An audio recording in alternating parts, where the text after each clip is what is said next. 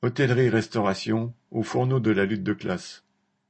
Le 18 novembre, au sortir d'une réunion avec les syndicats de salariés, les organisations patronales de l'hôtellerie-restauration affirmaient avoir proposé des augmentations de salaire de 10,5% en moyenne.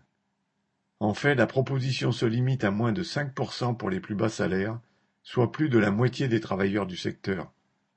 Les salaires étant bloqués depuis trois ans et l'augmentation des prix ayant largement dépassé 5% durant cette période, cette pseudo-augmentation n'est même pas un rattrapage.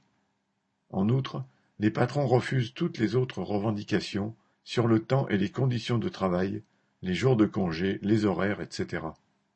Ces patrons de l'hôtellerie-restauration ont pourtant pris les aides et subventions diverses versées pendant la période d'interruption due à l'épidémie.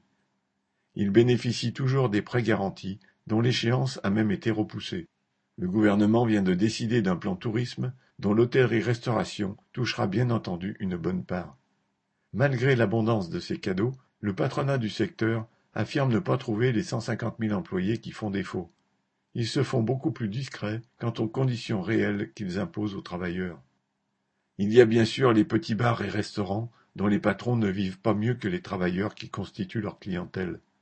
Mais il y a aussi la myriade de petits bourgeois féroces qui font tourner leur entreprise avec des stagiaires envoyés par Pôle emploi ou le lycée hôtelier de la ville, dont les plongeurs et les commis de cuisine sont sans papier et sans droit, dont les chambres sont nettoyées par des mères célibataires payées à l'heure, dont les saisonniers dorment dans des caravanes ou des chambres de bonne miteuses, et dont les employés en fixe sont aussi corvéables qu'ils sont peu nombreux.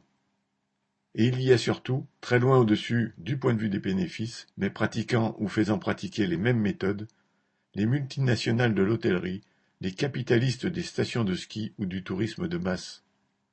Accor, par exemple, a accru ses profits pendant l'épidémie, alors même que ses hôtels de par le monde étaient fermés ou vides. Tous sont d'accord sur un point. Augmenter les salaires serait toucher à leurs bénéfices, et pour eux il n'en est pas question. Il n'est pas dit que les travailleurs du secteur, quel que soit leur statut, l'entendent de cette oreille. Paul Gallois